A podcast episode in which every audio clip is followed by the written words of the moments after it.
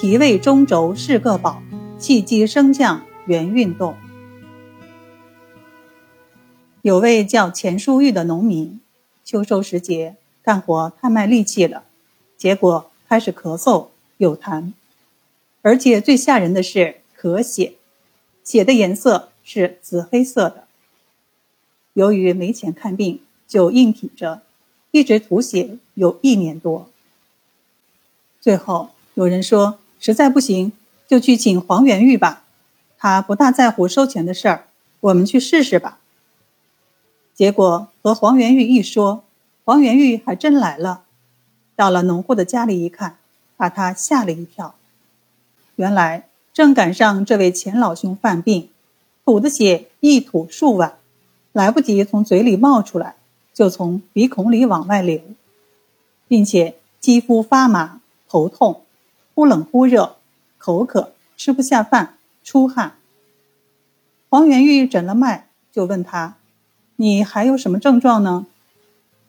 患者想了想，回答道：“还遗精，很容易惊恐，总是健忘，还有晚上睡眠不好，只要一躺下就开始喘，只能坐着睡觉，一旦身体倾斜就会吐血，天气一凉病就开始重，而且右脚还肿了，大便也不成形。”王元玉听完，说道：“我明白你的病情了。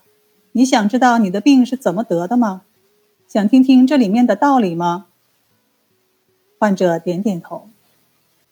王元玉说：“这样吧，我给大家讲讲我们自己身体里的圆圈的故事吧。”王元玉大概是这么讲的：人的五脏六腑所引导的气机是动态的，左升右降，形成一个圆运动。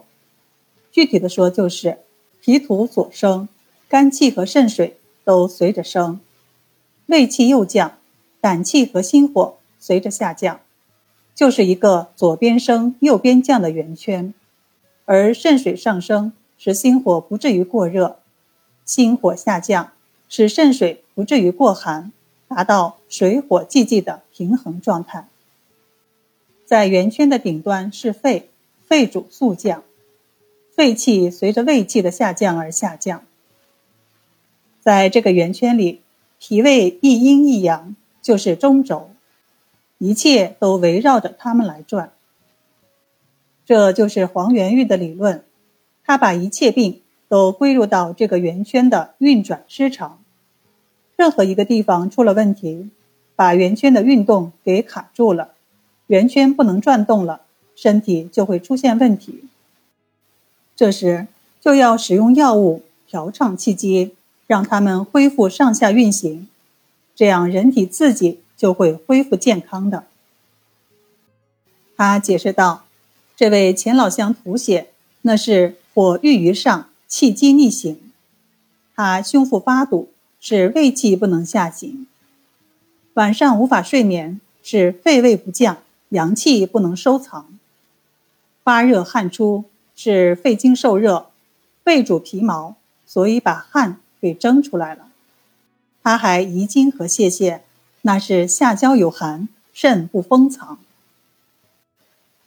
黄元玉说完，就开了方子：茯苓、甘草、半夏、干姜、丹皮、牡蛎、桂枝、白芍。这个方子里，茯苓是祛湿的，将湿气去掉，脾土才能向上升。甘草是补脾胃的，坐镇中州，是这个圆圈的轴心。半夏药性下行，也是燥湿的药。有了半夏，胃气就会下行。茯苓、甘草、半夏，正好构成了这个圆圈的核心，有升有降。